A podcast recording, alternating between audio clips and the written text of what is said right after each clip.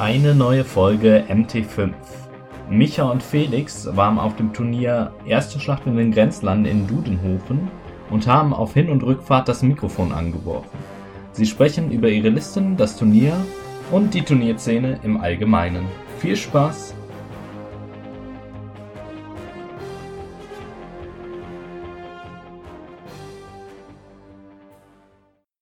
Ja, äh, einen wunderschönen guten Abend. Wie ihr hört, wir sind im Auto und ich sage bewusst wir, weil der Felix neben mir sitzt. Hallo Felix. Hallo Micha, hallo Zuhörer. Genau, ähm, wir sind unterwegs zu dem Turnier nach äh, Dudenhofen, richtig?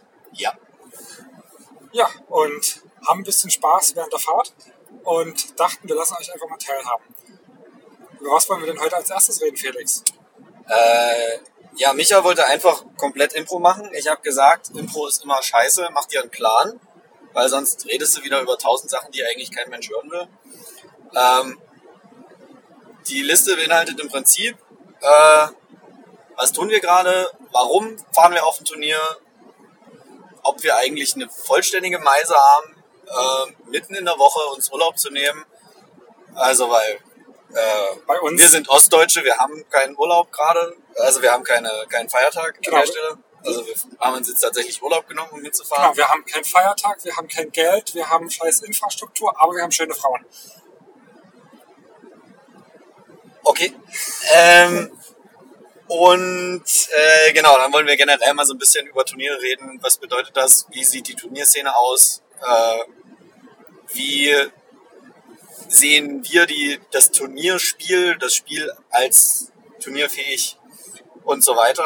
Ähm, einfach mal ein bisschen da unseren gedankenfreien Lauf zu lassen. Und äh, ja, genau. Äh, dann würde ich sagen, starten wir gleich. Also wie Micha schon gesagt hat, wir sind gerade auf dem Weg von Leipzig bzw. Heinichen, was noch ein kleines Stück weiter östlich ist, nach Duden, nach Duden, äh, nach Dudenhofen, Hofen, äh, Dorfenhofen, irgendwie so. Also irgend so ein Dorf, was glaube ich auch niemand so richtig kennt. Ähm, schon mal ein bisschen die Zuhörer beleidigen ist immer gut. Genau, da veranstaltet der Jerome sein erstes Turnier. Ja, genau. Äh, sind dahin äh, und wir fahren insgesamt irgendwie vier Stunden. Fünf, fünf Stunden. Ja, danke Micha. Äh, genau, und das ist eigentlich ganz schön verrückt, aber äh, wir haben einfach Bock drauf. Genau. Und Ja. es lohnt sich halt einfach. Wann kommt man mal dazu, vier Spiele an einem Tag zu machen, gegen unterschiedliche Armeen, gegen unterschiedliche Gegner und vielleicht sogar Gegner bzw. Mitspieler, die man noch nie vorher gesehen hat. Genau. Und vergiss den Alkohol nicht. Also jetzt für mich, der nicht fährt, ich kann dabei Alkohol trinken und mich daran erfreuen. Äh, ich habe da immer viel Spaß. Ähm, ich finde es vor allem toll, äh, die Community zu treffen. Ja, also ich meine, wir haben jetzt in Leipzig sind wir so sechs Spieler ungefähr mit, mit ein bisschen Umkreis.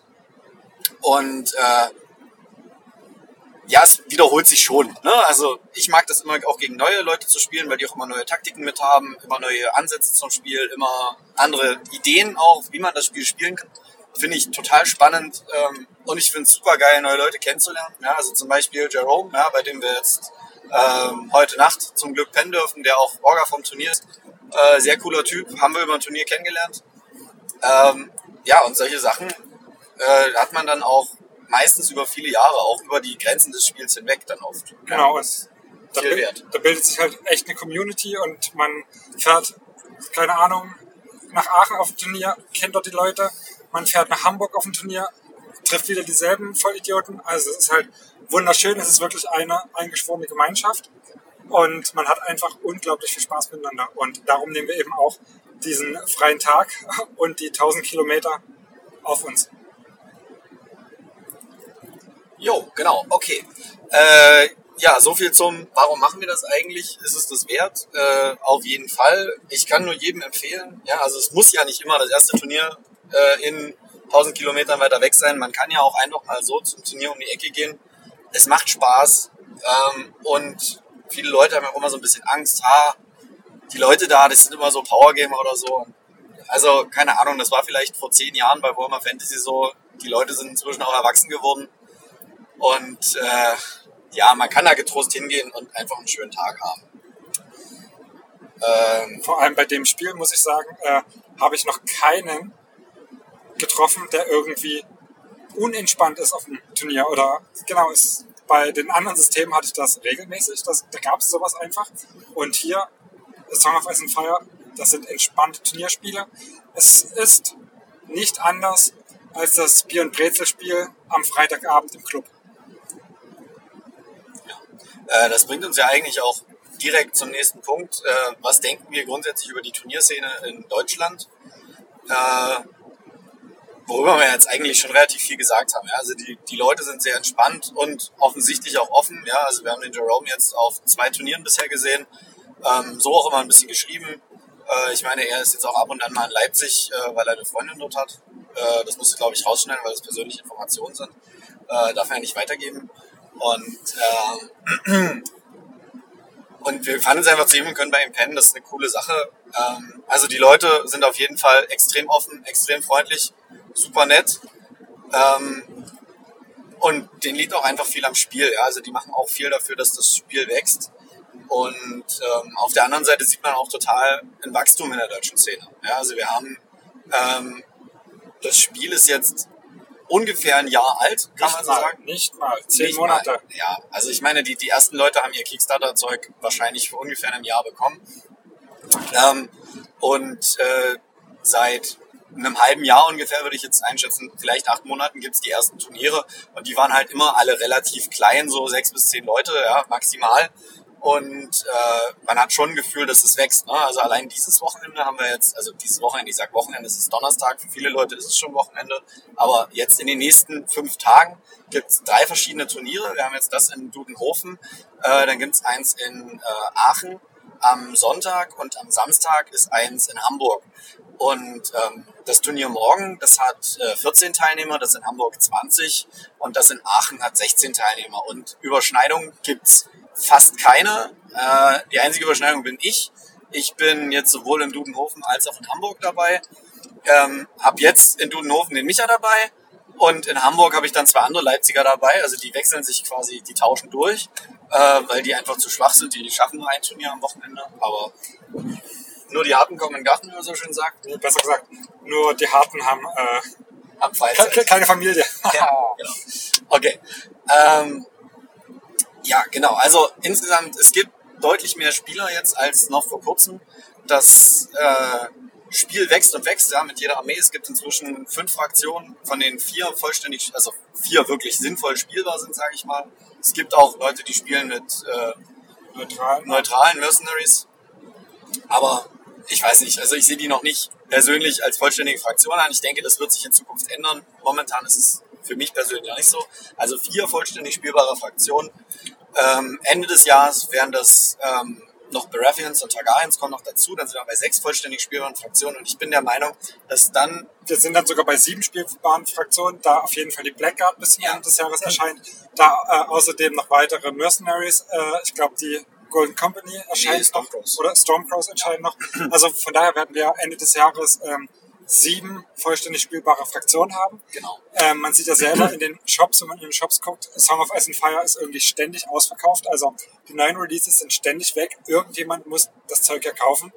Und es sollten ja wahrscheinlich primär Spieler sein und nicht irgendwelche Modellbauer.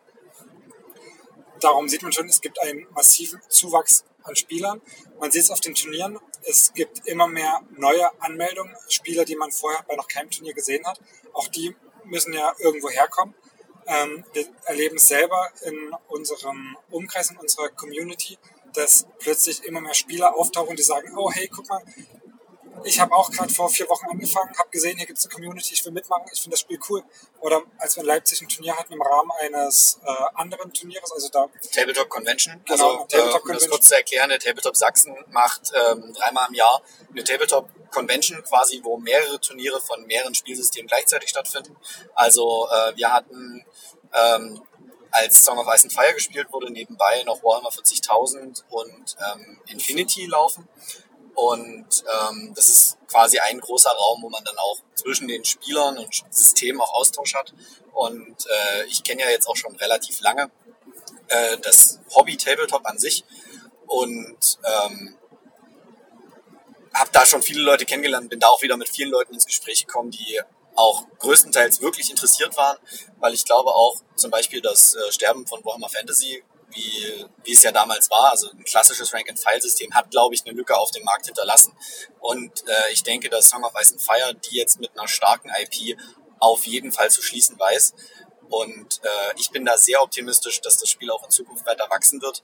Und äh, spätestens, wenn dann wirklich alle, ich sag mal, bekannten Fraktionen, ja, die jetzt nicht wirklich Liebhaberfraktionen sind, wie zum Beispiel Heiden oder so, ähm, dass die dann, also sieben spielbare Fraktionen, dass das Spiel dann auf einem Stand ist, wo es wirklich sich zu den großen Tabletops zählen darf. Ja.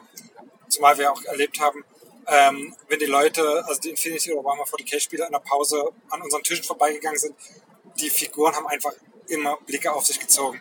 Also die Leute haben geguckt und meinten, boah, ey, die Figuren, die sind total geil. Ähm, wir dachten immer, die haben eine richtig miserable Qualität.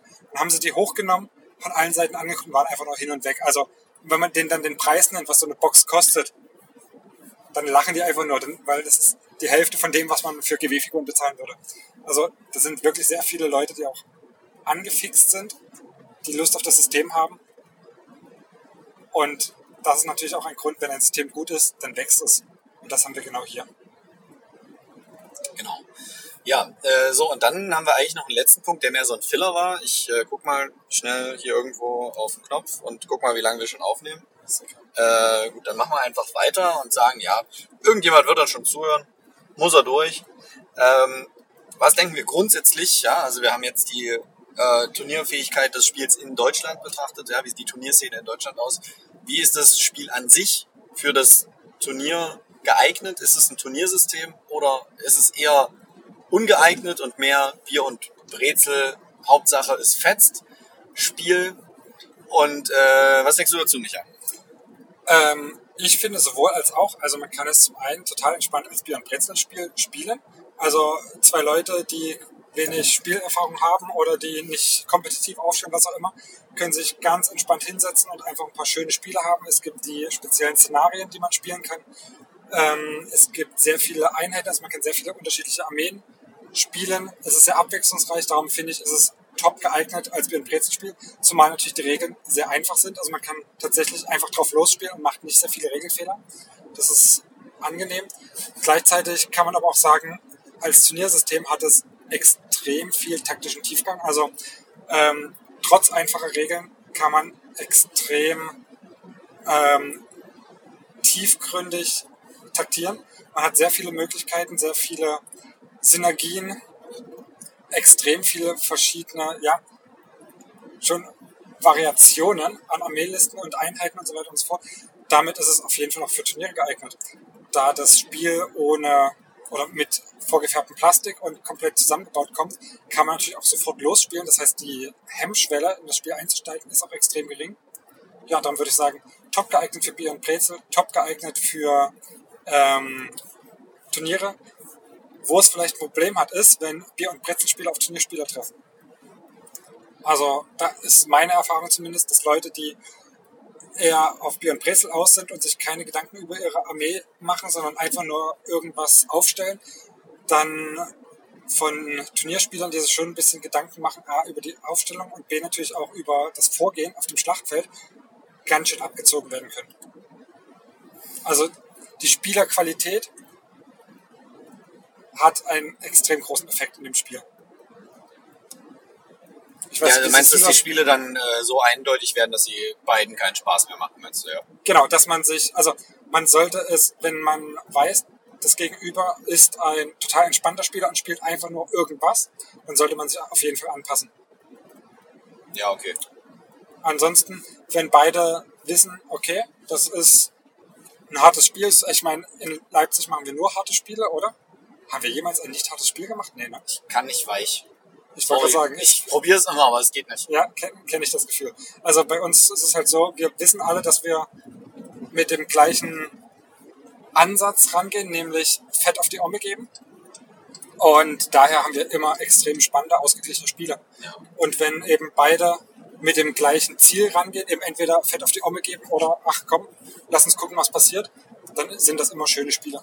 Ja, aber ich glaube, es ist das gar nicht so sehr dieses, äh, Also da geht es überhaupt nicht darum, irgendwie um Mindset und dann um irgendwie Meterfuchsen oder so. Das ist damit überhaupt nicht gemeint. Ja? Also nicht, dass man jetzt denkt, wir sind hier äh, mega die unentspannten Psychotypen, die dann möglichst schnell spielen, damit du deinen Trigger vergisst oder so. Das Nee, so machen wir eigentlich so gut wie nie. Also Ganz im Gegenteil, ganz im Gegenteil. Ja. Wir sagen sogar, Achtung hier, ne? Du kannst die und die Order gerade noch aktivieren. Möchtest du das machen? Oder Achtung, hier, guck mal, auf meiner Einheit liegt ein Panic Token, den du gerade übersehen hast. Möchtest du ihn nutzen? Ja, genau. Das Also so laufen übrigens auch die Turniere ab. Genau. Das ist ganz normal, dass man den Gegner an Sachen erinnert, die er Ja. vielleicht vergessen hat. Genau, man ist auch- spielt offen und transparent, auch auf Genau. Turnieren. Ja, das ist auch das, was ich jetzt äh, auf den Turnieren wahrgenommen habe, dass man tatsächlich eher bestrebt ist, sich gegenseitig zu helfen, damit beide halt ein, äh, ein sehr angenehmes Spiel haben und nicht das Gefühl haben, dass da irgendwie dich jemand verarscht hat. Darum soll es überhaupt nicht gehen, sondern ähm, es ist tatsächlich so, dass ähm, dadurch, dass in diesem Spiel so unglaublich viele Entscheidungen getroffen werden müssen, in jedem Zug wieder, die absolut spielentscheidend sein können, äh, kann das Spiel halt schnell kippen, wenn äh, jemand Neues dabei ist. Ne? Also jemand, der noch nicht weiß, welche Taktikkarten der Gegner zum Beispiel hat. Ähm, ich glaube aber tatsächlich, dass das dadurch, dass das Spiel so schnell vonstatten geht, also durch die abwechselnden Aktivierungen, ähm, dass das gar nicht so sehr das Problem darstellt. Weil man, äh, wenn man halt wirklich dolle verliert, was ja durchaus passieren kann, dann weiß man meistens auch schon, woran es gelegen hat. Ähm, und ähm, das hinterlässt nicht so richtig ein schlechtes Gefühl, auch beim Verlierer. Das stimmt, ja. Genau. Und äh, ich habe jetzt auch ein paar lustigere Listen ausprobiert, ne? einfach mal was Neues probiert. Äh, Warrior Suns zum Beispiel, die sind einfach Schrott, äh, kann man so sagen, wie es ist. Aber äh, ich hatte in den Spielen trotzdem Spaß, auch wenn ich total auf die Mütze gekriegt habe und die Warrior Suns total underperformt haben. Das hätte er allerdings nicht in den 60 Minuten nach dem Spiel gesagt, denn äh, da ging es nur, ich schmelze die Dinger ein, ich schmelze die ein. Heißt ja nicht, dass ich nicht trotzdem Spaß an den Spielen Ja, habe. das ist richtig. Genau. Ja. Also, ähm, kurzum, es ist ein sehr ausgeglichenes Spiel. Turniere machen unglaublich viel Spaß. Ähm, wie gesagt, man hat auf Turnieren immer sehr herausfordernde Spiele. Ähm, egal, ob man verliert oder gewinnt. Es macht eigentlich immer Spaß. Man sieht fast immer irgendwas Neues. Also, ich weiß nicht, wie es dir ging. Wie oft hast du schon mal gegen Freefall gespielt auf Turnieren? Ähm, einmal. Und wie lief's? Micha, warum bist du so? äh, um dem Zuhörer ein bisschen Kontext zu geben, ich habe bisher einmal auf einem Turnier gegen äh, Freefolk gespielt, gegen den Micha, und der hat mich ganz schön verbügelt. Ähm, ich träume immer noch schlecht davon. Nein, Spaß. Ähm, es war ein gutes Spiel. Freefolk ist wirklich eine gute Fraktion. Die haben richtig was drauf. Äh, Micha ist auch noch ein guter Spieler. Das heißt, wenn diese Kombination von einer starken Fraktion auf einen fähigen Spieler trifft, das ist immer unangenehm, wenn man als Gegner dagegen steht. Ähm, ich kann nur allen Leuten sagen, die glauben, Freefolk kann nix. Spielt einmal gegen den Micha, dann ist das besser. Freefolk hat richtig was drauf. Ähm, ja, und ansonsten auf Turnieren, selbst wenn man zweimal oder dreimal gegen die gleiche Liste spielt, das ist egal, weil solange der Spieler dahinter jemand anders ist, spielt es sich immer anders. Es ist immer ein anderes Spiel, auch durch die verschiedenen Szenarien und so weiter. Also mehr Abwechslung bekommt man nicht, ja, in keinem anderen Spiel und ähm, an der Stelle auch in keinem anderen Kontext als einem Turnier. Ja, das ist richtig.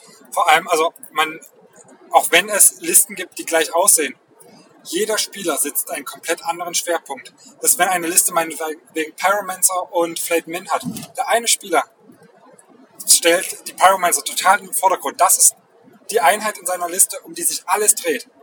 Der andere Spieler, der exakt die gleiche Armee hat, stellt vielleicht die Flayed Min in seinen Mittelpunkt. Und das ist die äh, Unit, die das Spiel reißt und die für ihn am wichtigsten ist, die die Arbeit leistet. Und alles andere ist nur Beiwerk. Darum habt ihr komplett unterschiedliche Spieler auch bei gleichen Listen. Genau. Ähm, Gibt es noch was zu sagen? Ach ja, ein was noch. Ähm, von wegen, Freefall hätte beim Felix kein Trauma hinterlassen. Wenn ich mich recht erinnere, sind sowohl äh, Jerome als auch äh, Felix jetzt, also morgen auf dem Turnier mit speziell Anti-Freefall-Listen unterwegs. Das ist völlig richtig. Ähm, das hat allerdings was damit zu tun, dass ich der Meinung bin, ähm, dass Lannister ganz konkret ein Problem gegen Free Folk haben. Äh, Lannister allgemein, in meinen Augen jetzt persönlich, haben das Problem, dass sie noch keine wirklich billige Einheit haben, wie jede andere Fraktion, in der Form von Wölfen, in der Form von Conscripts, ähm, in der Form von äh, Raidern meinetwegen, ähm, die sie einfach hinstellen können, die ihre Aktivierung voll macht. An Ähm, Lannister- rechts abbiegen und der A73 folgen. ja, Micha, folgt dem Navi. Äh, Entschuldigung, Ähm, willst du das auch machen? ich muss hier die zweite raus nach Nürnberg. Ach so, okay. Gut. Ähm, wo war ich? Ja, Lannister haben konkret das Problem, dass sie äh, dadurch, dass sie keine günstige Einheit haben, Jetzt an der nächsten ein extremes Problem damit haben, äh, viele Aktivierungen hinzustellen. Ja, Beziehungsweise also, nicht, nicht nur viele, sondern auch einfach nur annähernd genug, um nicht total ausmanövriert zu werden. ja, also die, die meisten Fraktionen haben überhaupt kein Problem damit, acht oder neun Aktivierungen hinzustellen. Sechs Kilometer. Äh, acht oder neun Aktivierungen hinzustellen. Und ähm, das kann Lannister einfach nicht. Also wenn sich Lannister Mühe gibt, dann bekommt sie acht Aktivierungen mit dem Sparrow. Neun. Mit, Sparrow kann man schon durchaus auf neun sinnvolle kommen. Nein, Doch. nein, das sind nicht neun sinnvolle. Ah, Okay. Also das ist schon mathematisch echt schwierig. Ja, da braucht man viele fünf Punkte Einheiten. Genau, und dann ist es halt nicht, also dann ist es für mich keine sinnvolle Armeekomposition Ja, wenn du, wenn du Cutthroat spammst. Oder wollen wir gleich mal ansagen, dass wir jetzt in den Laberteil gehen? Ah, Nein, Doch? nicht. Nein, das Noch ist nicht? Okay. alles, was ich sage, ist wichtig. Okay, gut. Ist Alles, was Laber. Felix sagt, ist wichtig. Merkt euch das. Ja, genau. Was Micha sagt, ist nicht so wichtig. Ist alles Gelaber. Komm mal, ich mach mal zwei Versionen. Eine wichtige mit meinem und deins schneiden wir einfach komplett raus. Laber nicht. Ja. Acht Ähm, Activations. Genau, acht Activations und dadurch ähm, meistens sogar eher sieben bei Lannister.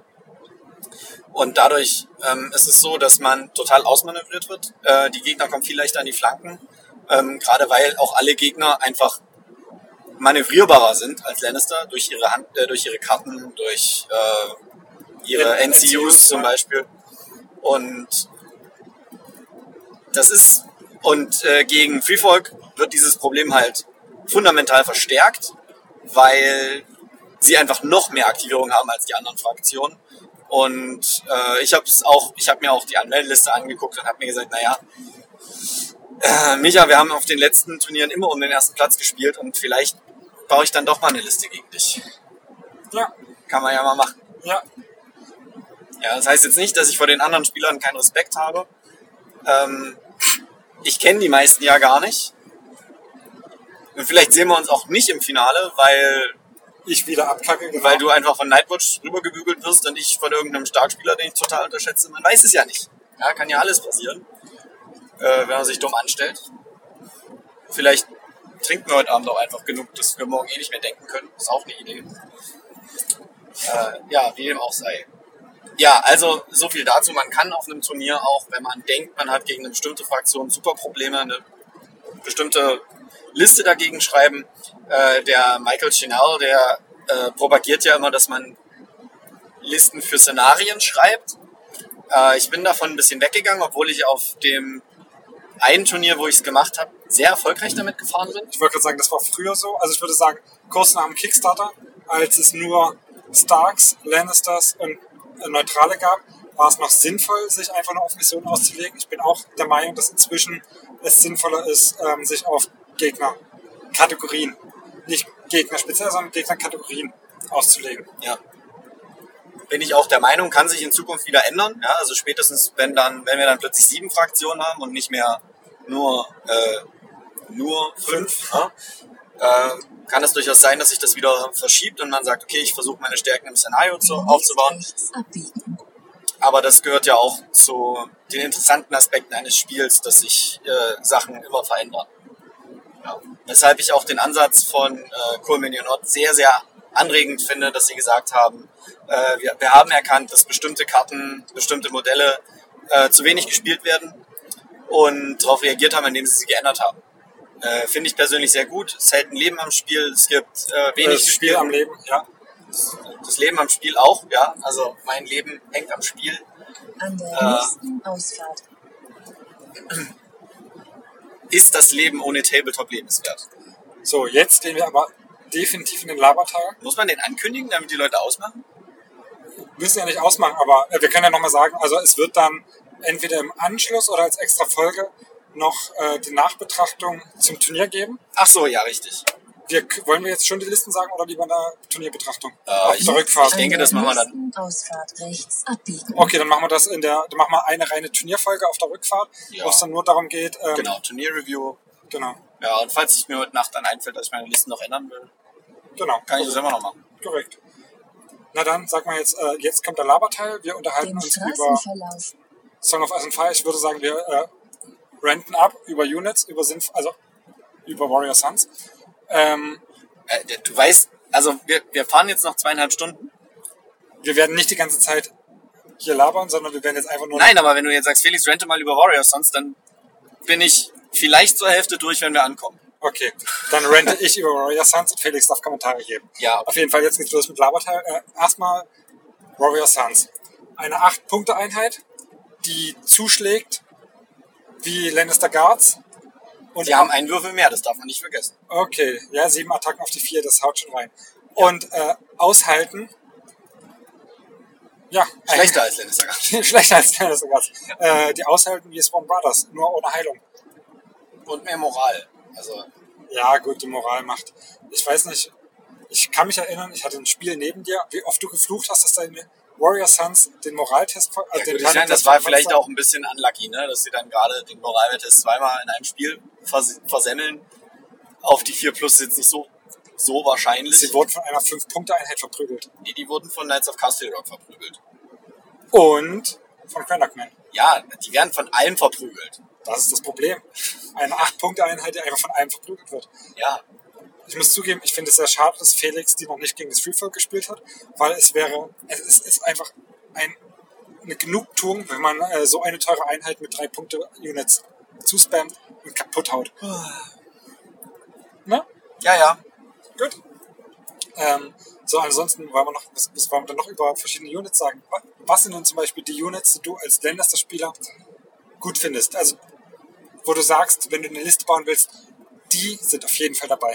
Naja, das Problem bei Lannister ist irgendwie, also ich fange erstmal, die meisten Listen starten bei mir tatsächlich mit einer Einheit äh, Lannister Guard mit einem Captain drin, weil, also das ist halt ein richtig schöner Ankerpunkt, um den die Armee drumherum funktionieren kann. Ja. Ja, du kannst diese Einheit irgendwie auf den Punkt stellen und die deckt die Flanken der Einheiten, die nebenan stehen, weil eine Einheit Lannister Guard mit Captain drin, die hält schon gut was aus. Also die sterben extrem langsam, der Gegner muss ich da wirklich den Kopf zerbrechen, um die wegzubekommen.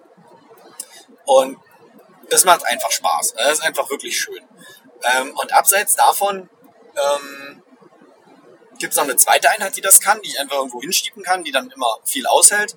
Äh, die Flayed Men, mag ich auch sehr gerne. Haben auch mehr Austeilpotenzial und sind im Vergleich zu der Lannister Guard schneller auf Punkt. Ihr Nachteil ist natürlich, sie kosten 10 Punkte und sind damit in den meisten Listen eigentlich für mich schon raus, weil, wie vorhin schon beschrieben, haben die Lannister insgesamt ein Problem, dass sie zu wenig Aktivierung haben. Und 10 Punkte in eine Unit zu investieren, verstärkt das ganze Problem natürlich noch. Ne? Ja, gleich mal, da hake ich gleich mal ein. Ähm, wenn, wenn du jetzt die Wahl zwischen Flatman und Knights of Castle Rock hast, Ja, was nimmst du zuerst? das hängt von der Liste ab, aber eigentlich Knights of Castle Rock. Okay.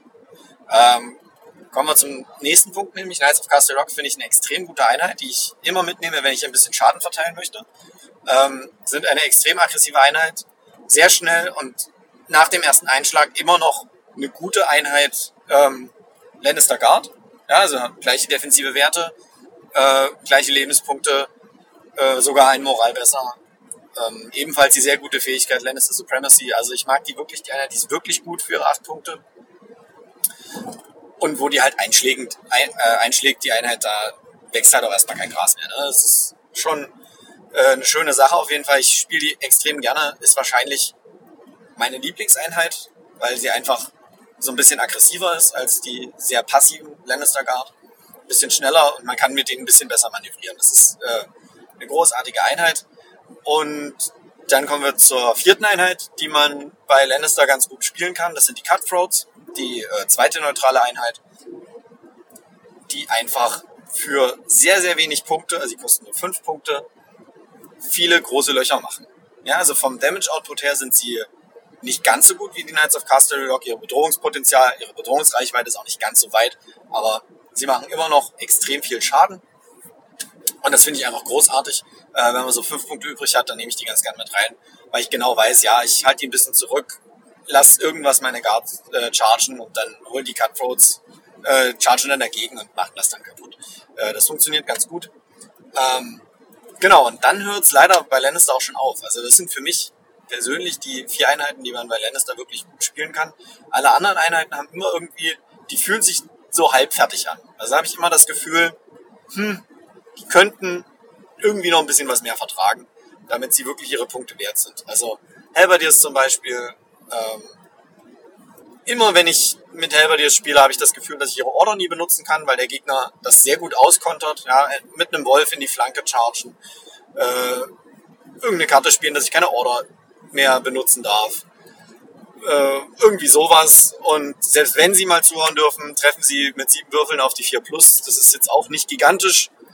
Das ist für eine 6-Punkte-Unit, wenn man das einfach mal mit Cutthroats vergleicht, einfach noch richtig schlecht. Ja, ist richtig. Ähm, ja, äh, so viel zu den Halberdiers. Das Mountainsman vielleicht noch? äh, Mountainsmen, ja, äh, haben extrem hohes Schadenspotenzial. Allerdings äh, habe ich es mal mit den Cutthroats äh, verglichen, so rein mathematisch, ein bisschen rumgerechnet. Äh, und leider ist der Schadensoutput von den Cutthroats, wenn sie eine nicht aktivierte Einheit angreifen, meistens höher. Also je höher die Rüstung der Gegner wird, umso besser werden die Cutthroats im Vergleich. Und das ist halt einfach schade. Also ich bekomme im Prinzip für einen Punkt mehr eine Rüstung. Und das fühlt sich nicht so an, als wäre es das wirklich wert. Ja, das ist richtig. Zumal man eben mit dem Vulnerable, was die Cutthroats verteilen, eben auch, ja, das ist halt, es ist ein Condition Token, den man irgendwo verteilt und wo dann auch Sachen aufbauen können. Ich meine, in Winds of Winter bringt das Siegpunkte. Ja, Oder es äh, bereitet vor für andere Units. Ich meine, ja. du bist irgendwo engaged, ähm, nimmst die Schwerter, attackierst damit eine Einheit, legst ähm, einen Vulnerable Token drauf und dann kommt der Charge von den äh, Knights of Castle Rock und dann tut das auch mal so eine Einheit Flat Min schon ganz gut weh. ja, völlig richtig. Und dann ist halt auch die Sache, ähm, dieses Vicious, also das ist der positive Aspekt an beiden Einheiten. Vicious tut halt auch schwer gepanzerten Einheiten durchaus mal weh. Aber dann brauche ich halt den Critical Blow der Mountains Min nicht. Sondern da kann ich auch einfach das Vicious der Cutthroats nehmen. Genau. Also Mountains Min eigentlich meh, ne? Man würde, Mountainsmen eher mehr, genau. Also warum sind nimmt man dann nicht nur Cutthroats? Doch eigentlich nur, weil die äh, 50% an neutralen Einheiten voll sind. Äh, nee, also oft ist, also ich habe nicht das Problem mit den 50 Prozent, weil ich komme eigentlich selten an die Schwelle, dass ich sage, okay, ich würde jetzt noch eine zweite Einheit Cutthroats nehmen und nehme stattdessen lieber eine Einheit Mountain Man. Passiert relativ selten, eben wegen der anderen Auswahlen, ja, also zum Beispiel äh, Knights of Castle Rock, ja, wenn ich was Offensives haben möchte, oder eine Einheit Flateman, falls ich noch mehr Punkte übrig habe. Ähm, und so viel Punktespielraum hat man ja tatsächlich auch nicht. Also, Bei ist mir, bei mir ist es immer so, äh, ich zum Beispiel, ich la- äh, liebe die Flate Min viel mehr als die Knights of Castle Rock, weil die Knights of Castle Rock in meinen Augen zu würfelanfällig sind. Also sobald mal was mit Thundering um die Ecke kommt oder mal man mal schlecht würfelt oder mal einen Charge nicht schafft und die vom Gegner stehen, also die sterben einfach so viel schneller als Flate Min, dass ich gerne bereit bin, diese zwei Punkte mehr zu zahlen. halt es doch einfach wie Michael Chinal, All Good Win Games. Stimmt eigentlich, ja. Beste Taktik. Ja, das, das ist richtig. Das ist die Taktik, die wirklich Spiele gewinnt. Einfach gut würfeln. Nee, ähm, mir gefallen Flat Min da wirklich gut und ich habe dann tatsächlich immer das Problem, dass irgendwie die 20 Punkte, die man für neutrale Units ausgeben darf, ganz schnell voll sind. Ähm, das heißt, wenn ich noch einen Varus mitnehmen will, kann ich maximal eine Einheit Cutthroats mitnehmen. Das frustriert mich. Dann müsste ich tatsächlich Mountains Min mitnehmen, um irgendwie dieses Loch zu stopfen. Ja, aber wenn du, also als Beispiel, ne, wenn du jetzt sagst, du hast eine Einheit Flateman, du hast eine Einheit Cutthroats und du hast Varys mit. Das sind schon 19 Punkte, da hast du noch 21 Punkte frei. Ich weiß, dann sind das nochmal zwei Guards und dann sind das zwei NCUs. Ja. Ich hasse, Problem sehr selten, dass ich morgens mitnehme, weil da denke ich mir oft, naja, für die sechs Punkte nehme ich lieber noch was anderes, Sinnvolleres mit. Genau.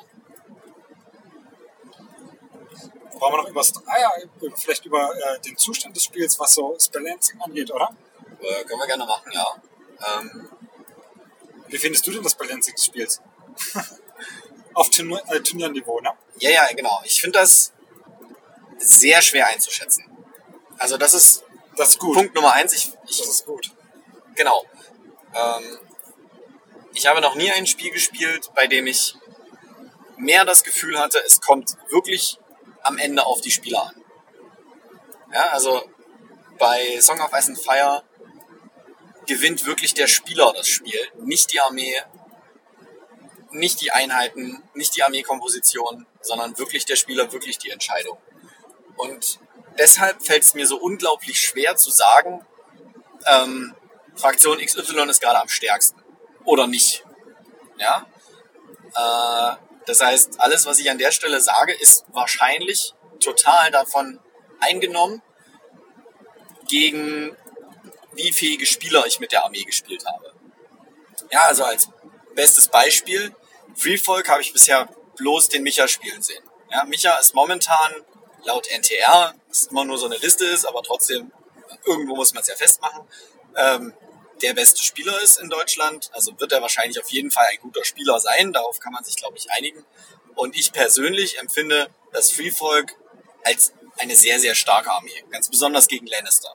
Ich denke, dass andere Fraktionen da bessere Antworten drauf haben als Lannister auf das Freefolk. Ähm, und könnte mir vorstellen, dass es so eine Art Steinschere Papier geben könnte bei den Fraktionen. Zumindest momentan. Wobei man das auf Turnieren mit den zwei einreichbaren Armeelisten gut ausgleichen kann, muss ich zugeben. Das auf jeden Fall, ja. Genau. Mm, Ansonsten glaube ich, dass die Fraktionsbalance in letzter Zeit, also es, gefühlt war es lange Zeit sehr so, dass sich alle Spieler über Lannister beschwert haben, wie stark Lannister gewesen war. Wobei das in unserer Region war. Zum Beispiel sieht man in Aachen, dass dort relativ wenige Lannisters gespielt werden wurden und dass mehr Starks und Night's Watch gespielt wird. Ich meinte jetzt äh, konkret äh, vor dem Release der Night's Watch und Ach so, vor dem okay. Release Ja, okay. also zu, zu Beginn des Spiels. Da war es aber, in Deutschland war dieser Lannister-Hype da, in den USA war der Stark-Hype da, in den USA haben deutlich mehr Starks-Turniere gewonnen als Lannisters. Ja, ja, wie gesagt, also das ist äh, nur meine Wahrnehmung, Ja, dass genau. äh, Lannister tatsächlich ähm, ein Stückchen stärker war.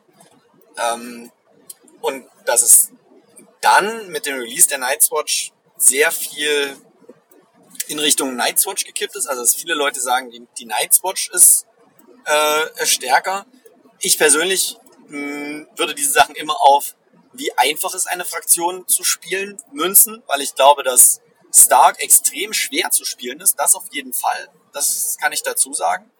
Ähm, aber wie, wie schlechter die dann sind, das sei mal dahingestellt. Nichtsdestotrotz äh, denke ich, dass durch die aktuellen Releases die Balance wieder so ein bisschen verschoben wird. Ähm, Stark Heroes 2 und die Tully Cavaliers, die wahrscheinlich Anfang August rauskommen, ist jetzt völlige Spekulation meinerseits. Ähm, die werden gute Einheiten sein, beziehungsweise sind gute Einheiten. Also Stark Heroes 2 sind ja schon äh, vollständig bekannt. Ähm, die Starks wieder viele neue Spielzeuge geben. Äh, Night's Watch hatte nie Probleme, sich als starke Fraktion zu etablieren. Freefolk hatte, glaube ich, nur nicht die richtigen Spieler. Ich glaube, auch Freefolk ist nicht einfach zu spielen, aber auf jeden Fall eine sehr potente Armee in den richtigen Händen. Äh, und jetzt bekommen Night's Watch und Freefolk beide bockstarke Hero-Boxen.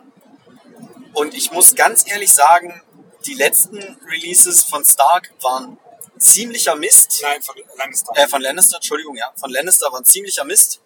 Ähm, und habe deshalb persönlich, ne, als Lannister-Spieler hat man ja immer Angst um seine eigene Fraktion. Aber äh, sehe ich da tatsächlich ein bisschen am, am Bein der Lannister-Dominanz gesägt. Äh, das ist aber okay. Ja, also ich mag auch die Herausforderung. Ich habe auch lange überlegt, ob ich nicht einfach nur so Stark spiele, um halt zu zeigen, dass Stark gar nicht so schlecht sind. Aber und weil auch viele Leute, also auf Turnieren waren ja teilweise 80% Lannister, das war ein bisschen langweilig. zum Glück sind neue Releases gekommen, ne? zum Glück sind Ja, keine ähm, Frage. Free Folk und Nightwatch gekommen. Ja, auf jeden Fall. Also ich bin sehr froh drüber. Ähm, ja, genau. Und ich glaube halt, Night's Watch und Free Folk werden sehr stark werden. Ich denke, die äh, älteren Fraktionen müssen da auf jeden Fall sich wieder etablieren, vielleicht neue Ideen finden, wie man die richtigen Antworten dagegen findet. Das Meta, Äh, das Meta wird sich einfach verändern. Ich Genau. meine, vorher war es so, dass zum Beispiel Starks massiv auf äh, Moralimmunität gehen mussten, um irgendwie eine Chance auf Turnieren zu haben. Und dass Lannisters mit absoluter Moraldominanz die Turniere gewonnen haben, die wir gespielt haben zumindest, aber wir sind halt Lannister-Spieler. Ähm, jetzt ist es so, dass das also sowohl das eine als auch das andere nicht mehr nötig ist. Starks Nach müssen 700 Metern rechts abbiegen. Starks müssen nicht mehr auf Moralimmunität äh, gehen, denn das kostet sie einfach nur sinnlos Punkte, die ihnen gegen ähm, Freefolk und Night's Watch nicht helfen. Andererseits, wenn ähm, die Lannisters auf äh, ihre Moralspielchen, also wieder massiv auf ihre Moralspielchen setzen, dann bringt ihnen das gegen zum Beispiel ähm, das Freefolk nicht mehr so viel, weil zwei Moraltests pro Runde sind nett. Wenn der Gegner aber ähm, neun Einheiten hat, dann ist er halt auch nur ein Tropfen auf den heißen Stein. Von daher, das Demeter ist shifting. Ähm, jeder Im muss sich Gedanken machen, wie er seine Armee an das neue Umfeld, an die neuen Bedrohungen anpassen muss. Und das Problem ist jetzt tatsächlich, dass man relativ ähm, viel verschiedene Bedrohungen bekämpfen muss. Also man muss eine Lösung gegen Streetfolk dabei haben, man muss eine Lösung gegen die Night's Watch dabei haben, man muss eine Lösung gegen ähm, Starks dabei haben, man muss eine Lösung gegen die Neutralen dabei haben und man muss meinetwegen eine Lösung gegen andere Lannisters dabei haben. Und man hat aber nur zwei Armeen auf Turnieren und man muss dann noch auf fünf oder sechs verschiedene Missionen vorbereitet sein. Darum wird inzwischen das Listenbauen komplex und anspruchsvoll. Oder? Ja, total. Also, und genau darum äh, finde ich das Spiel so spannend und freue mich auf die Zukunft, äh, was sich da entwickeln wird. Äh, und ich bin der festen Überzeugung, dass wir morgen nach dem Turnier schon wieder neue Ideen für das Meta haben, wie es eigentlich aussieht, was gespielt wird, was gut ist, was schlecht ist. Um, also nicht nur durch neue Releases, sondern auch durch neue Erfahrungen wird sich viel geben. Äh, und deshalb würde ich sagen, beenden wir das an der Stelle und erzählen euch morgen einfach mehr und sind dann entweder siegtrunken oder weinen, weil wir abgezogen wurden. Ich würde sagen, primär werden wir äh, total froh sein, dass wir vier geile Spiele hatten, oder? Auch das, Un unabhängig vom Ergebnis. Also mir Ja. wird es zumindest so gehen und ich werde wieder einen äh, extremen Malschub bekommen. Und ich glaube, bei mir stehen gerade drei Units ähm, Cave Thriller und drei Units Follow of the Bone auf dem Maltisch, die äh, ich schnell vom nächsten Release bemalen muss. ja, ich habe auch überhaupt nicht das Gefühl, dass du versuchst, mir ein schlechtes Gewissen zu machen, weil ich noch keine einzige Figur gemalt habe. Und Aber das, ohne ein einziges Kind. Alter Falter, du bist so schlecht. Ja, ich habe halt Freizeit. Ich habe halt noch ein Leben.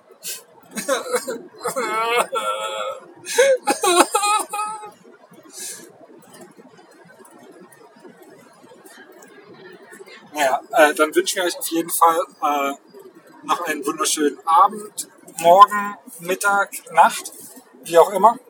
Ähm, gehabt euch gut und spielt mit Tabletop. Ah ja, und äh, ja, get your bottles on the table.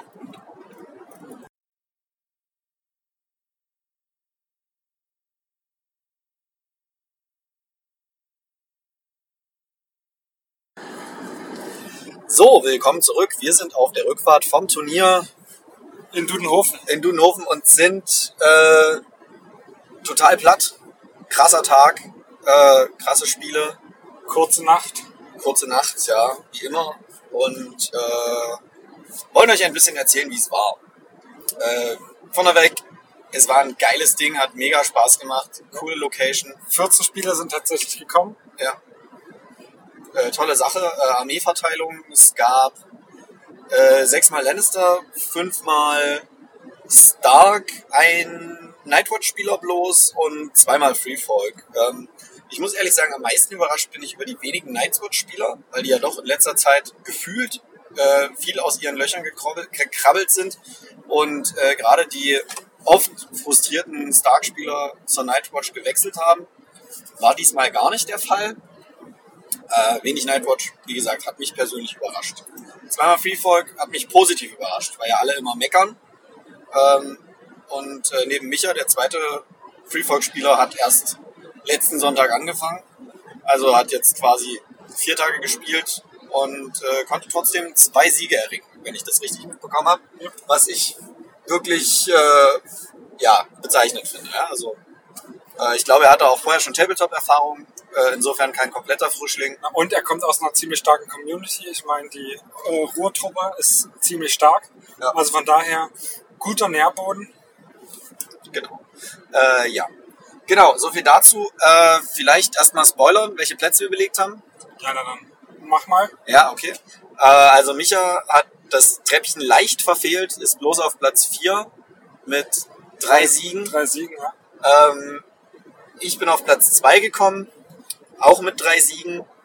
Äh, habe aber insgesamt 48 Szenariopunkte gemacht und 91 Punkte getötet, was halt dazu geführt hat, dass ich dann äh, der Beste mit zwei Siegen war. Genau. Der drei Siegen. Na, wir können noch sagen, da Jan hat den ersten Platz gemacht mit seinen Genau. Lannistern. Jan- zweiter, Jan Platz, äh, zweiter Platz entsprechend Felix mit Lannister. Der dritte Platz ging dann an Jerome mit äh, Lannister.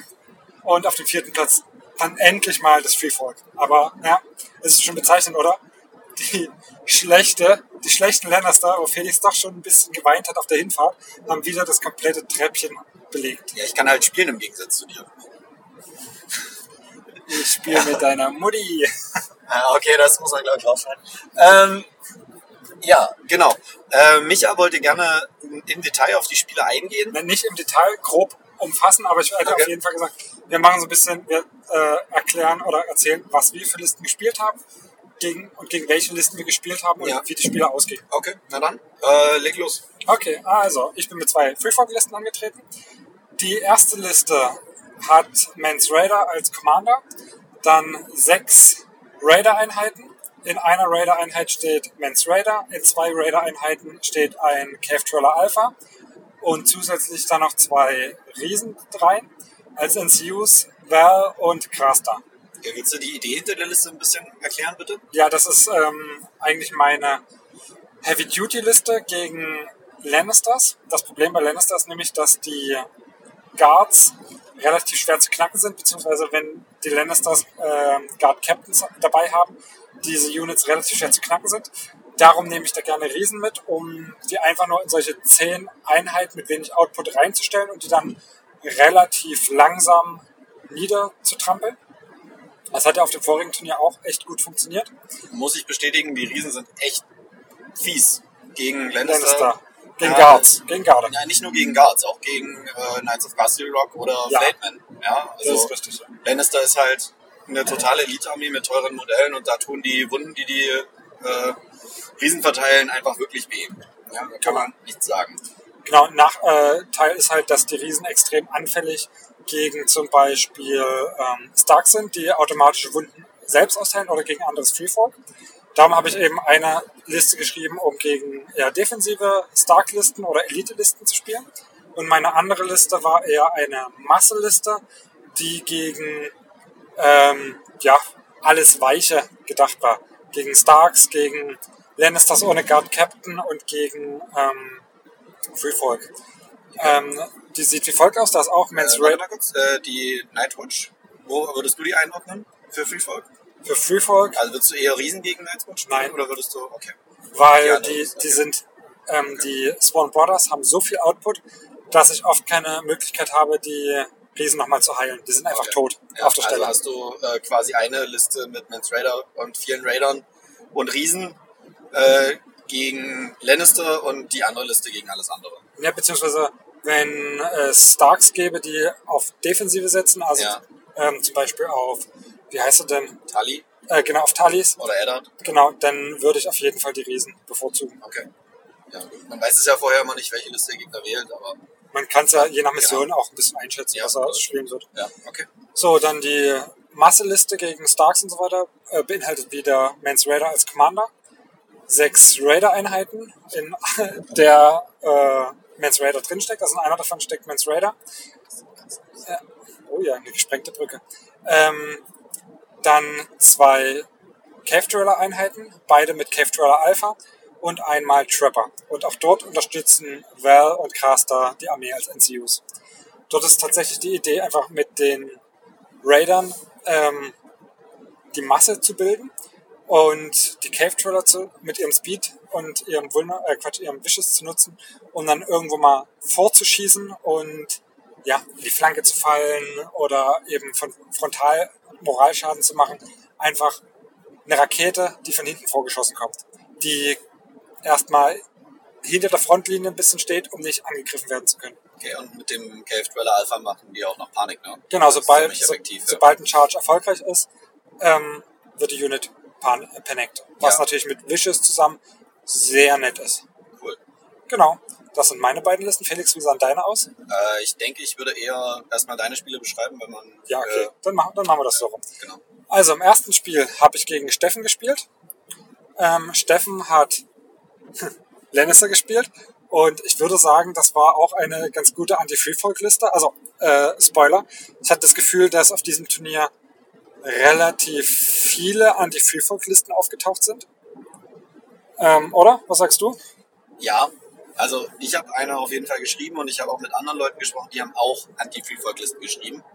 Äh, was insgesamt ganz interessant ist, weil ähm, also das sagt zwei Sachen. Entweder haben die Leute wirklich Angst davor, gegen Free-Folk zu spielen, ähm, oder haben halt gesehen, okay, wenn ich auf Sieg spiele, dann mu muss ich wahrscheinlich an Micha vorbei, ähm, der Free-Folk spielt und dagegen eben konkret eine Liste geschrieben. Oder was die andere Option ist, Freefolk ähm, fordert so anderes Spielvermögen von deiner Armee, dass du halt gezielt dagegen eine andere Liste schreiben musst. Na und äh, was war's bei dir? Ersteres, oder? Äh, bei mir war es na, so eine Mischung aus, naja, ich weiß, ich muss wahrscheinlich gegen Micha spielen und äh, Freefolk bereitet mir tatsächlich Probleme. Ja. Okay. Na gut, dann zum Spiel 1. Also wie gesagt, ähm, das war, also Mission war Fire and Blood. Äh, eine für Free Folk echt ungünstige Mission, wie ich finde. Ähm, ja, gespielt gegen Steffen mit seinen Lannisters. Die Liste sah wie folgt aus. Er hatte Gregor Clegane als Commander in einer Einheit ähm, Hellebardiere. Dazu eine Einheit ähm, Cutthroats mit Sender Clegane. Ähm, zwei Units, ich muss kurz überlegen. Zwei, genau, zwei Units ähm, Mountains Min, nackig und eine Unit ähm, Knights of Castle Rock. Dazu als NCUs einmal Tyrion und einmal Pycelle. Ja, genau, tatsächlich Pycelle. Ähm, ja, was gibt's zu dem Spiel zu sagen? Es sah verflucht schlecht für mich aus am Anfang. Also es ging nicht viel. Er hat direkt mein äh, Swift Advance für den Flankencharge counterplottet. Ich habe meinen Charge, der auf die drei geklappt hätte, nicht durchgebracht und habe durch den verfehlten Charge direkt sieben Wunden erlitten. Also so lief das Spiel in der ersten Hälfte. Irgendwann habe ich dann die Knights of Castle Rock mit zwei Punkten platt gekriegt. Ähm, er hatte leider schon einige, einige meiner Raider-Einheiten mit Punkten zerstört, also war definitiv in Führung. Zum Schluss hat er Gott sei Dank noch einen groben Fehler gemacht und hat mir seine Cutthroats zum Fraß vorgeworfen, äh, womit ich dann fünf Punkte auf einen Schlag machen konnte und dann das Spiel ganz knapp in der letzten Runde gewonnen habe. Also wirklich ein super, super, super, super spannendes und knappes Spiel, was auch nur knapp durch einen groben Fehler gewonnen werden konnte. Ähm, ja, Spiel 2 ähm, war Mission Clash of Kings. Genau. nach 700 Metern rechts fahren und der Zweites Spiel war dann Clash of Kings. Gespielt habe ich gegen Night's Watch. Jetzt ist mir natürlich direkt der Name des Spielers entfallen. Gut, okay, gucke ich später nach. Ähm, genau. Er hat eine Jon Snow Liste gespielt mit neun, Act mit neun Activations. Das waren drei Swan Brothers. In einer Einheit davon war Jon Snow drin. Das war Ghost als vierte Combat Unit. Ähm, das waren An der nächsten Au die Reiter. Wie heißen sie gleich nochmal? Ranger Tracker. Genau, die Ranger Tracker und eine Einheit Cutthroats. Und dazu Craster, ähm, Bowen Marsh und Varus. Eine unglaublich hässliche Liste. Also, ich muss sagen, auch dagegen hat das Freefall Jetzt Probleme. an der nächsten Ausfahrt rechts abbiegen. Dann Ähm, genau. Von Vorteil war hier tatsächlich, also oder erstmal meine gespielte Liste. Ich habe, ich habe auch noch nicht gesagt, was ich im ersten Spiel gespielt habe. Genau. Im ersten Spiel habe ich meine Riesenliste gespielt, weil es gegen. Lannister ging. Jetzt in dieser Mission gegen die Night's Watch habe ich meine Cave Dweller Liste gespielt. Das war auch gut so. Die haben das Spiel nämlich gewonnen. Ähm, es war von Vorteil, dass meine Einheiten keine Punkte abgegeben haben. Denn ich habe die Raider und äh, Trapper, ich glaube, acht oder neunmal verloren. Also mein Gegner, mein Nightwatch-Spieler, hatte, ich glaube, neun Einheiten zum Ende des Spiels getötet und die konnten immer wieder reinlaufen und haben ihn beschäftigt. Ich im Gegenzug habe lediglich zwei Einheiten von ihm auslöschen können. Ja, und so ist dann auch das Spiel relativ schnell äh, erzählt. Es wogte immer hin und her ganz zum Schluss habe ich es aber geschafft, vom Zwei-Punkte-Objective seines Sworn Brothers mit einem Flankencharge durch die Cave Dweller auszulöschen und dann endete das Spiel mit 11 zu 10 Punkten, auch haarscharf. Dann ging es schon ins dritte Spiel, ähm, The Dance with Dragons. Das habe ich gegen den Arne gespielt, auch ein Lannister-Spieler. Er hatte auch einen für Vierfolg, recht unangenehme Liste. Ähm, Ramsay Bolton als, oder Ramsay Snow besser gesagt, als Commander in einer Einheit Mountainsmen. Dazu eine Einheit Mountainsmen mit Guard Captain, eine Einheit Lannister Guard Guard Captain, eine Einheit Flayed Men und Cersei, Pycelle und Varys als NCUs. Ähm, hier habe ich überhaupt keinen Stich gesehen. Es hat nichts funktioniert, also ich, es ging einfach nicht, ich kam nicht durch. Ich habe keine einzige Einheit vernichtet und habe dann das Spiel auch verdient mit, äh, ich glaube, 12 zu 4 Punkten verloren. Ähm, genau, auch hier habe ich die Liste mit den Riesen gespielt. Ja, ich hätte doch die Cave Dweller spielen sollen. Die Riesen sterben einfach zu schnell. Tatsächlich habe ich äh, auch einen Riesen durch die Moral verloren, durch einen Moraltest verloren. Das letzte Spiel durfte ich dann gegen Freefolk machen. Da war ich echt froh, endlich selbst mal gegen ein Freefolk spielen zu dürfen. Ähm, ja, seine Liste sah wie folgt aus. Er hat sich für eine Liste mit zwei Riesen entschieden. Also Tormund Giantsbane als Chef, als Commander in einer Einheit Cave Dweller. Dazu zwei Raider und zwei Trapper Units und zwei Riesen. Insgesamt also nur neun Activations äh, durch Mans Raider als NCU und Craster. Und ich habe dann gegen meine elf Activation Liste gespielt mit ähm, den Cave Dwellern. Ja, das Spiel ist auch recht schnell erzählt. Wir haben uns in der Mitte getroffen und auf die Mütze gegeben. Meine Wildling Diplomacy hat beide Riesen getötet. Einmal mit fünf Lebenspunkten, einmal mit vier Lebenspunkten.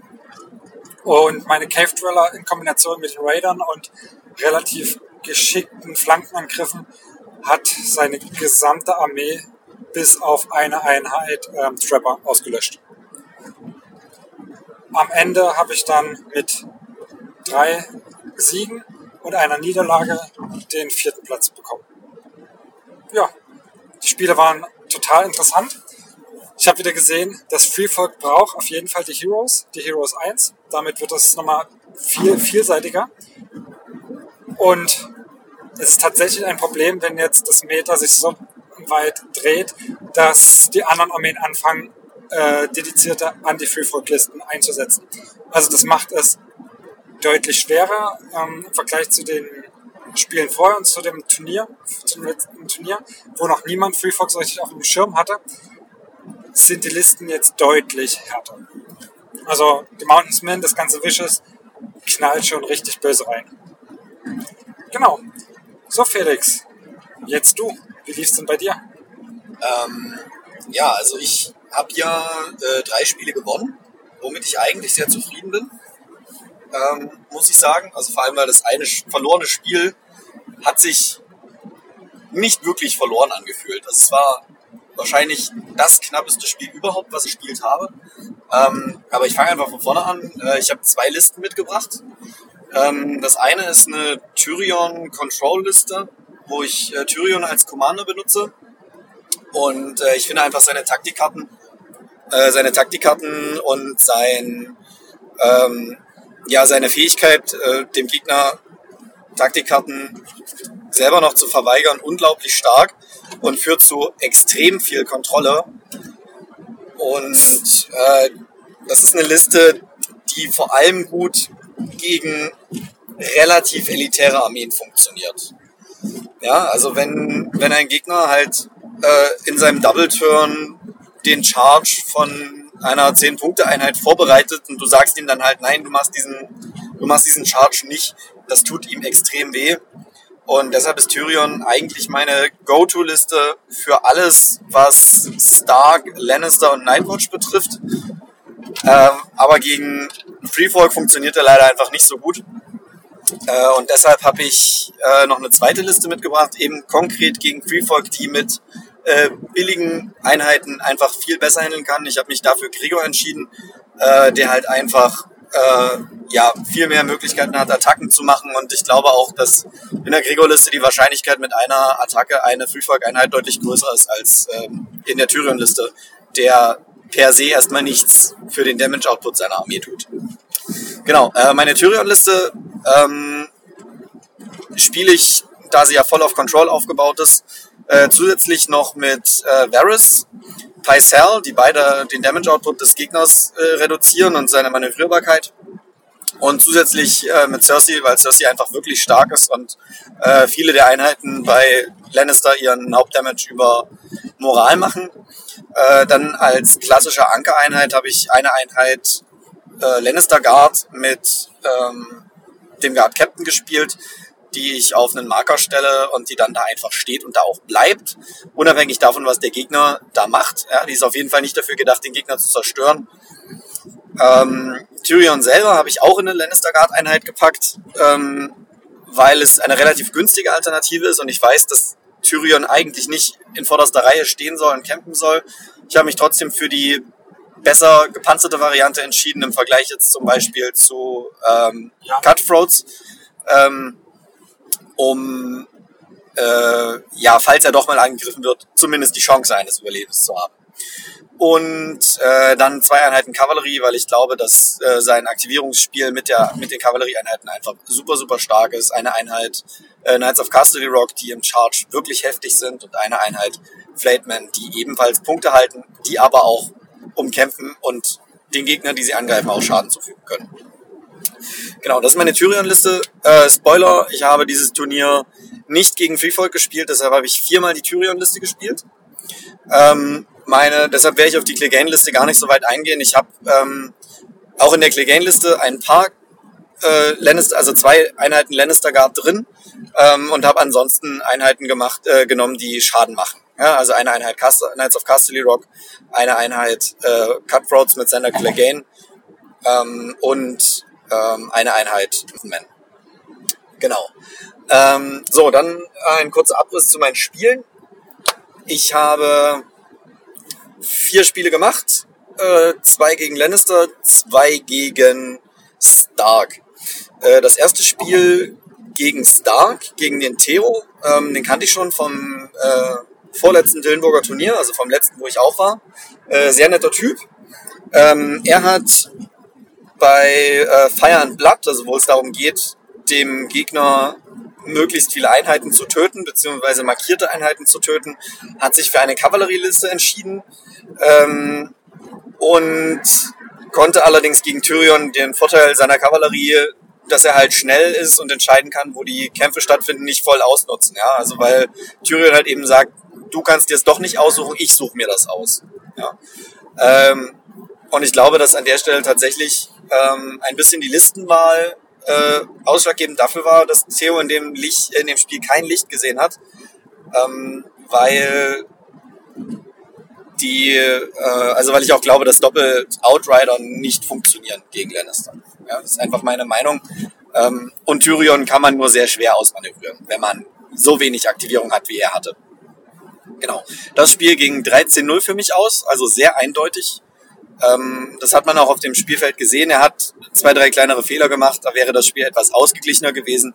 Aber im Großen und Ganzen ähm, durch Tyrion sehr leicht zu gewinnen. Äh, Spiel 2 gegen Lannister, gegen den Arne. Ähm, er hatte ein bisschen das Problem, äh, also er hatte keine Tyrion-Liste, er hatte eine Tywin-Liste und eine Ramsay-Liste, glaube ich. Ja, genau. Ramsay, Äh, gegen Ramsay genau. habe ich ja gespielt. Ja, und äh, er hat gegen mich den, ähm, den Tywin ausgepackt. Und das Spiel war ziemlich knapp. Ähm, jedoch vor allem dadurch, dass er bei, also wir haben ja Clash of Kings gespielt, ähm, eine Einheit Knights of Castle Rock frontal gecharged hat und äh, durch den Wurf von sieben Sechsen oder so äh, 14 Treffer gemacht oder 15, 15, 15 Treffer gemacht hat auf eine Einheit, die ich äh, fairerweise war vulnerable, ja, muss man dazu sagen. Aber er hat halt mit einem Charge komplett die Einheit weggenommen, die auf einem äh, Werewolf Tree stand. Also das war das war wirklich heftig. Wenn das nicht passiert wäre, wäre es etwas eindeutiger gewesen. Auch weil ich glaube, dass äh, Tyrion in Clash of Kings einfach ein bombastischer ähm, Commander ist, der einfach Einheiten, die über die Kante hinter der gegnerischen Reihe auftauchen, sofort chargen lassen kann. Extrem starke Fähigkeit, super mächtig. Ähm, und da kann man. Es ist wirklich schwierig, damit zu gewinnen. Ja? Zumal ich viele Karten von Tywin auch einfach blockieren konnte. Ähm, und ich auch viel Glück mit Varys hatte und äh, er nicht. Ja, ähm, auch das Spiel ging relativ eindeutig dann aus. Äh, relativ nicht eindeutig, äh, also es war knapp, aber äh, relativ hoch für mich. Ja, also es waren irgendwie 12, 9 oder so. Also auch hier habe ich viele äh, Siegpunkte gemacht, die am Ende dann dafür, dazu geführt haben, dass ich auf Platz 2 gekommen bin. Ähm, genau, Spiel 3 gegen den Jan Philipp, der das Turnier gewonnen hat. Er hat im Prinzip, äh, also er hat auch Lannister gespielt, er hatte eine ähm, Bruce Bolton-Liste und eine Tyrion-Liste und hat sich auch für die Tyrion-Liste entschieden. Ähm, seine Tyrion-Liste war exakt wie meine, mit der einzigen Ausnahme, dass sein Tyrion in einer Einheit Cutthroats stand, während meine in einer Einheit Guard stand. Und dieses Spiel war wahrscheinlich das knappste, was ich jemals gespielt habe. Ähm, und also der Ausgang des Spiels war 10-10. Und dann hat äh, Jan gewonnen, weil er noch fünf Lebenspunkte auf einer, Ein- also wir hatten beide noch eine Einheit. Er hatte eine Einheit Knights of Castle Rock mit fünf Lebenspunkten und ich hatte eine Einheit ähm, Guard mit Captain, wo noch elf Lebenspunkte oder zehn Lebenspunkte drin waren. Und dadurch hat äh, Jan dann äh, Jan Philipp dann gewonnen, weil seine Einheit mehr Punkte wert war an der Stelle. Ansonsten war es 10-10, sehr ausgeglichen, extrem knappes Spiel. Und äh, ich denke, Jan Philipp ist ein sehr fähiger Spieler. Wir haben die Listen beide, also wir haben beide Fehler gemacht, keine Frage. Ja, man, ich glaube, in so einem komplexen Spiel, das kann man nicht völlig fehlerfrei ablaufen lassen. Aber das war schon wirklich für mich, dieses Spiel war Königsklasse. Da kann man einfach nichts sagen. Äh, großartiger Spieler, cooler Typ. Ähm, wahrscheinlich so ein bisschen der, der Alpha-Wolf, der äh, Headblast, äh, zumindest was Song of Ice Fire betrifft. Ähm, ja, großartiges Spiel, extrem knapp und äh, ja, ich denke, ja, mehr muss ich dazu nicht sagen. Wenn zwei Tyrion-Listen aufeinandertreffen und beide Spieler auf einem ungefähr ähnlichen Level spielen, dann kommt es am Ende ja, zu einem Unentschieden hinaus oder halt mal an, ein, an der einen oder anderen Ecke an einem Würfelwurf. Ja. Äh, und das letzte Spiel dann nochmal gegen Stark, ähm, gegen eine defensive Eddard-Liste. Ähm, und äh, auf der einen Seite war mein Gegner, glaube ich, schon ziemlich fertig in dem vierten Spiel. Also es hat sich sehr passiv angefühlt, was er gemacht hat. Er hat Einheiten einfach hingeschoben und ich konnte sie chargen. Auf der anderen Seite hatte ich das Gefühl, ähm, dass seine Einheiten zu teuer waren. Also er hatte vier Einheiten auf dem Feld und jede Einheit hatte ein Attachment drin. Also er hat äh, Brendan Tully gespielt, das Attachment, was ein gutes Attachment ist, keine Frage, ein Great Access. Er hat äh, Rob Stark gespielt, er hat ein äh, Captain gespielt, ein äh, Swansword Captain. Ähm, Und ich glaube, dass insgesamt seine Einheiten einfach zu teuer waren und er deshalb zu wenige Aktivierungen hatte. Also er hatte acht Aktivierungen, wovon eine ein Wolf war. Das ist schon sehr wenig. Und äh, auch da konnte ich mit Tyrion äh, alles äh, gut auskontern und alles gut äh, ausmanövrieren und die Charges dort landen, wo ich wollte. Und äh, damit kann Stark halt nicht umgehen. Also wenn, wenn Stark nicht charged, sondern gecharged wird, dann leiden da die meisten Starklisten drunter. Und äh, genau, das Spiel ging dann auch sehr, sehr eindeutig aus. Ich konnte im letzten Zug noch äh, zwei Einheiten töten. Deshalb äh, konnte ich da auf ein 14-8 oder so äh, gehen. Und äh, genau, dadurch, dass ich in jedem Spiel, auch wenn ich sie verloren habe, extrem viele Siegpunkte gemacht habe, äh, war ich am Ende der Spieler mit drei Siegen, der die meisten Siegpunkte hatte. Und ähm, ja, konnte mich auf den zweiten Platz mogeln. Bin ich sehr froh. Ich freue mich riesig auf das Turnier am Samstag in Hamburg. Das wird richtig, richtig klasse. Und das Turnier jetzt war richtig klasse. Danke nochmal an den Jerome fürs Organisieren. Die Location war super, äh, die Atmosphäre war super. Großartiges Ding. Ich kann jedem nur empfehlen, guckt euch die Turniere an, fahrt mal hin, es macht wirklich Laune. Und äh, ja, das sind meine abschließenden Worte. Hast du noch was zu sagen, Micha? Ja, ich kann äh, was zum Beispiel zum ersten Spiel sagen, ähm, wie, wie cool das ist. Ähm, wir waren tatsächlich, also der Turniercharakter ist nichts vergleich mit 40k oder Warmer Hordes oder sonst was. Das ist tatsächlich, wir haben gespielt, er macht den Charge, tötet einen Riesen und ich habe ihm auch darauf hingewiesen, hier übrigens, du hättest noch, äh, kannst noch einen Siegpunkt da drauflegen, ne? am Anfang der Aktivierung. Hier hast du noch einen Siegpunkt mehr. Und so liefen alle Spiele. Wir haben uns immer gegenseitig auf vergessene Sachen hingewiesen. Ach, guck mal hier, hier liegt noch ein Panic Token drauf. Willst du äh, meine, äh, die Rerolls machen? Jo, danke, super. So liefen die Spiele. Also Turniere fühlen sich an, als würdet ihr im Keller bei einem kühlen Bier spielen. Okay, der Kopf ist nach den vier Spielen ein bisschen matschiger als vielleicht unten im Keller. Okay, im Keller kommt auf die Anzahl der Biere an, aber ähm, im Prinzip die Spiele sind genauso entspannt wie zu Hause im Keller. Es ist wirklich super coole Stimmung. Niemand motzt rum, niemand zickt rum. Es wird auch nicht um den Millimeter gefeilscht oder sonst was, sondern es wird dann einfach gesagt, hier, guck mal, ähm, durchs Drehen hast du dich äh, Zoll oder so zu weit bewegt, check den nochmal nach. Oh ja, danke für den Hinweis, stimmt, hast recht. Alles absolut tiefenentspannt und auch mit Declare Intent, also man sagt hier, ich stelle die jetzt so hin, ne, ich messe nicht genau nach, die stehen gerade so in deiner Front. Alles klar, habe ich so verstanden, ist so. Dann wird auch in der nächsten Runde, wenn die meinetwegen chargen, wird nicht diskutiert, sind die in der Seite oder stehen die jetzt in der Front. Declare Intent funktioniert. Also das ist mit dieser Spielerschaft wunderbar machbar. Genau, übelst cool. Ich hätte gesagt, wollen wir noch äh, was, was an? Ja, chill. Ähm, ich würde gerne nochmal über die Turnierszene reden, die wir auch schon auf der Hinfahrt besprochen haben. Ähm, wir haben jetzt alle Völker oder alle Fraktionen vertreten gehabt, bis auf die Neutralen. Wie ist dein Eindruck jetzt nach dem Turnier von der Spielstärke? Hm, Ich meine. Lannister Also- haben Platz 1 bis 3 belegt, ne? Ja, genau. Also, ähm, ich glaube, man muss da ein bisschen differenzieren. Ich, zum jetzigen Zeitpunkt empfinde ich Tyrion als einen, wenn nicht sogar als den stärksten Commander im Spiel. Äh, die Fähigkeiten, die er hat, sind extrem gut. Die Taktikanten von ihm sind extrem gut. Und ähm, das, was er mit dem, mit dem Spielfeld macht, das kann kein anderer Commander. Ja, ich habe ähm, schon andere Listen gesehen, die, die ähnliche Sachen machen, indem sie halt so ein bisschen reinfunken und ein paar Sachen vorschieben und zurückschieben, zum Beispiel mit Ramsey. Ähm, Ramsey Nightwatch, Nightwatch Liste zum Beispiel kann extrem reinhauen. Ähm, aber ich glaube, im Großen und Ganzen ist Tyrion einfach sehr, sehr stark und deshalb so potent. Noch kontrolllastiger einfach. Der kontrolliert das komplette Spielfeld und als Gegner ist man ihm komplett ausgeliefert. Genau. Ähm, das glaube ich deshalb, ähm, also zum Beispiel der Jan Philipp, der hat ja auch vier Spiele äh, Tyrion gespielt. Ja, und also ich denke, da, da, da sieht man auf jeden Fall einen, äh, einen Zusammenhang, kann man erkennen. Das heißt, äh, Platz 1 und 2 hat jeweils viermal die gleiche Tyrion-Liste gespielt. Ja, Weißt genau. du, was Jerome gespielt hat? Weiß ich jetzt leider nicht. Nee.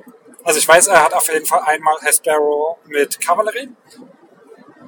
Und ich weiß auch nicht, was seine zweite Liste ist. Okay. Ja. Ach doch, klar. Gregor.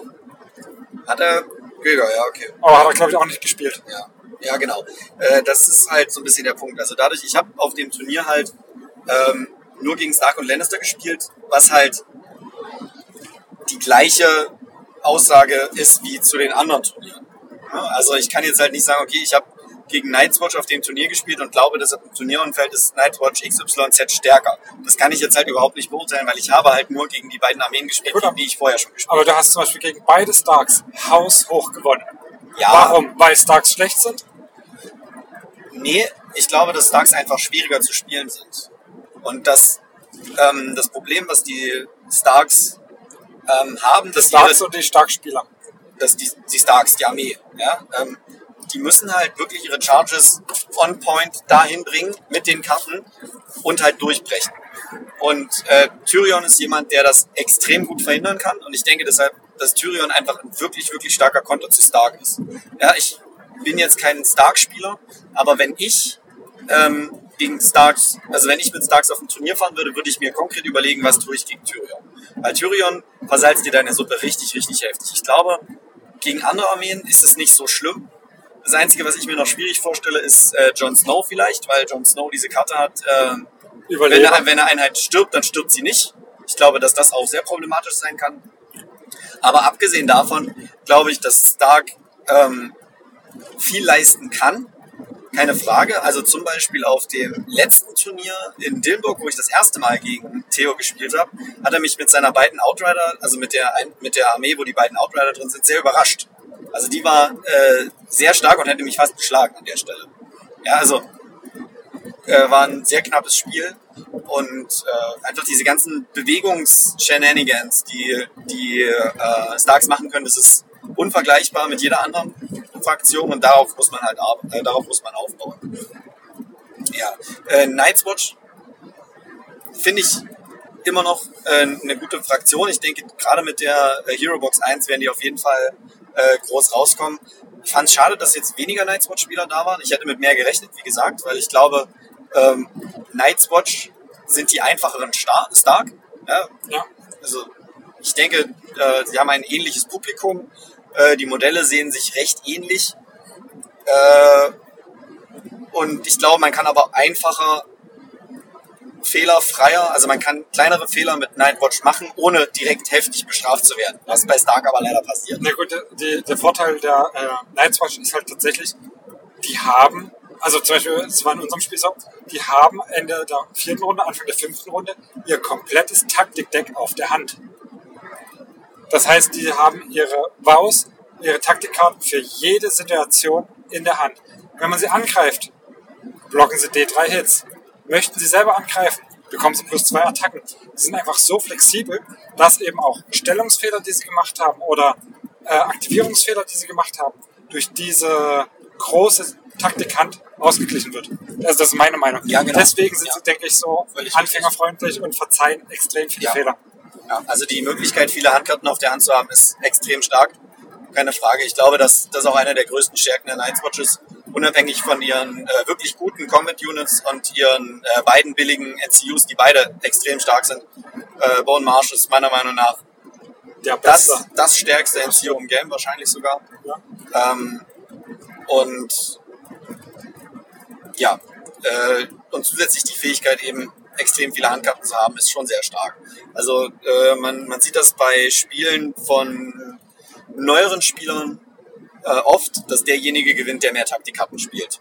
Weil die Taktikkarten einfach einen unglaublichen Einfluss aufs Spiel haben. Und wenn welche gespielt werden, dann sind sie immer spielverändernd. muss ich mal kurz reingrätschen, das habe ich zum Beispiel auf diesem Turnier auch wieder gemerkt, ähm, weil das Free Folk so viele recht spezielle Trigger hat, ist es unglaublich schwer, viele Taktikkarten zu spielen. Also mir geht es oft so, oder mir ging es auch äh, heute auf, äh, bei den meisten Spielen so, dass ich meine ersten drei Karten ziehe und denke, fuck, die brauche ich alle in Runde drei. Und dann hänge ich da und habe keine Karten, die in den ersten beiden Runden sinnvoll sind. Kannst du Und halt dann Buster kann- spielen auf den mit einem anderen NCO auf den Brief gehen oder halt komplett abwerfen. Du, Und da ist eben wieder das nächste Problem gewesen. Mit nur zwei NCUs in der Liste Ja, habe ich nicht diese Taktikboard-Control. Das Ja, heißt, ich brauche meine beiden NCUs, um die Krone zu blocken, um weiter äh, Manöver zu machen. Also ich brauche die einfach für andere Sachen und kann mir nicht leisten, zum Beispiel krasses Fähigkeit zu nutzen.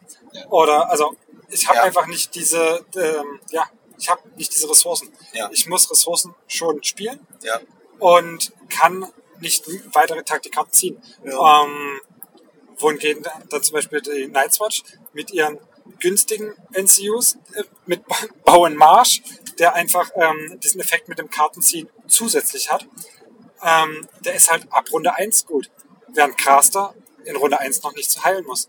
Also es ist halt echt schwierig, dort irgendwie was Sinnvolles auf die Beine zu kriegen.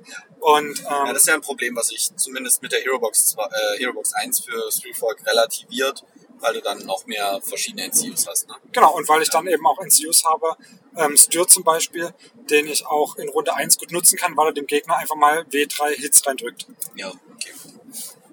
Ja, ansonsten, ähm, ich muss sagen, ich sehe Nightwatch auch als extrem stark an. Also ich denke, die haben richtig Bums. Und Starks kranken ein bisschen daran, dass es wenig Spieler gibt, die sich richtig reinfuchsen können. Also Dafür ist das Spiel vielleicht auch noch ein bisschen zu jung. Ne? Also Naja, das über- dann vielleicht, oder beziehungsweise die Community zu verteilen. überleg dir mal, Der, der Tom, gegen den ich gespielt habe, der meinte halt, dass er seit unserem Turnier in Dillenburg, was jetzt, wie lange ist das her? Ein halbes Jahr? ja, ja. Also, dass er vielleicht drei oder viermal gespielt hat. Und das ist halt, da, da fehlt einem dann auch die Erfahrung. Ne?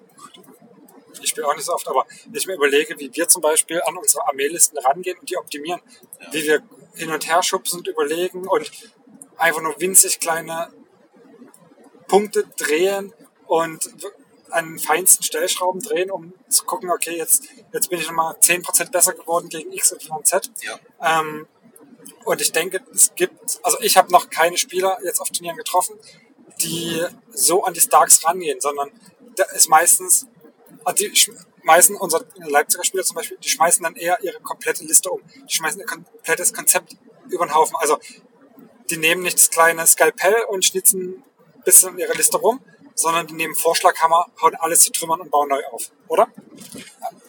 Es gibt niemanden, Ja. der so ein richtiges Konzept gefunden hat, wo es dann ans Feinjustieren gehen kann. Ja, weil das, ja, ich glaube aber auch, dass das so ein bisschen das Problem von den, von den Starks ist, dass du halt, du, du kannst diese, die Punkte, wo eine Liste verbesserungsfähig ist, kannst du nicht, nicht rauskristallisieren. Also wenn du halt irgendwo mit einem, mit einem Skalpell ran willst, dann musst du auch wissen, wohin.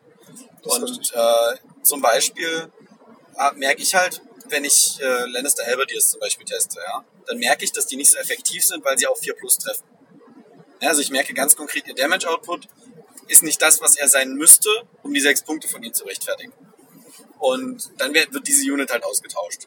Oder äh, die, die Warrior Sons, die äh, sind nicht gut genug für das, was sie tun, weil selbst wenn sie unendlich viele von diesen Faith-Token haben, selbst dann machen sie nicht genug für 8 Punkte. Nur als Beispiel. Ähm, das sind halt, also bei Lannister, wenn, wenn ich diese Spiele spiele, ich merke halt konkret, woran das liegt. Ja, aber wenn halt aus welchen Gründen auch immer eine Stark-Liste nicht funktioniert, dann merkst du halt nicht, ja, okay, das war halt an dieser Stelle, da war die Einheit nicht gut genug. Genau. Da hätte ich lieber was anderes gehabt. Da kann ich schon verstehen, dass man dann oft eher versucht, das grobe Konzept umzustellen und da eben auf der Suche nach was Richtigem ist. Aber ja, Ich denke, Starks, erf. Starks erfordern viel, viel, viel mehr Spiele, also viel mehr Tests, Ja, um über die Statistik quasi raus, äh, äh, herauszufinden, wo eigentlich das Problem jetzt dieser Liste ist. ja, Und äh, die meisten Spieler sp- haben einfach nicht äh, die Möglichkeit, so viele Spiele zu spielen, ja, wahrscheinlich auch. genau. Ja, ansonsten äh, muss ich sagen, wieder nur viele starke Gegner. Also jedes Spiel ziemlich knackig. Ja. Macht fehlt's, play more. Hast du noch was zu sagen? Ich habe nichts mehr zu sagen. Ich habe nichts mehr zu sagen. Dann, Ich äh, will meinen Bürger haben. Das will ich noch sagen. ja, na gut, dann nehmen wir nachher noch äh, die Bürgerübergabe auf und erklären das dann auch. Genau dann gehabt euch wohl. Bis zum nächsten Mal. Ciao.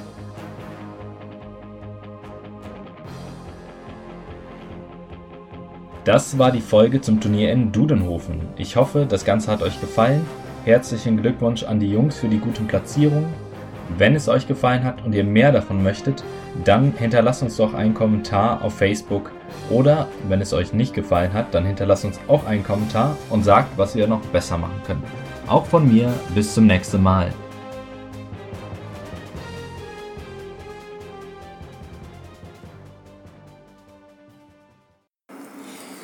So, wir sitzen jetzt gerade in einer Burgerbraterei und äh, ja, jetzt kommt die Pflicht, ne?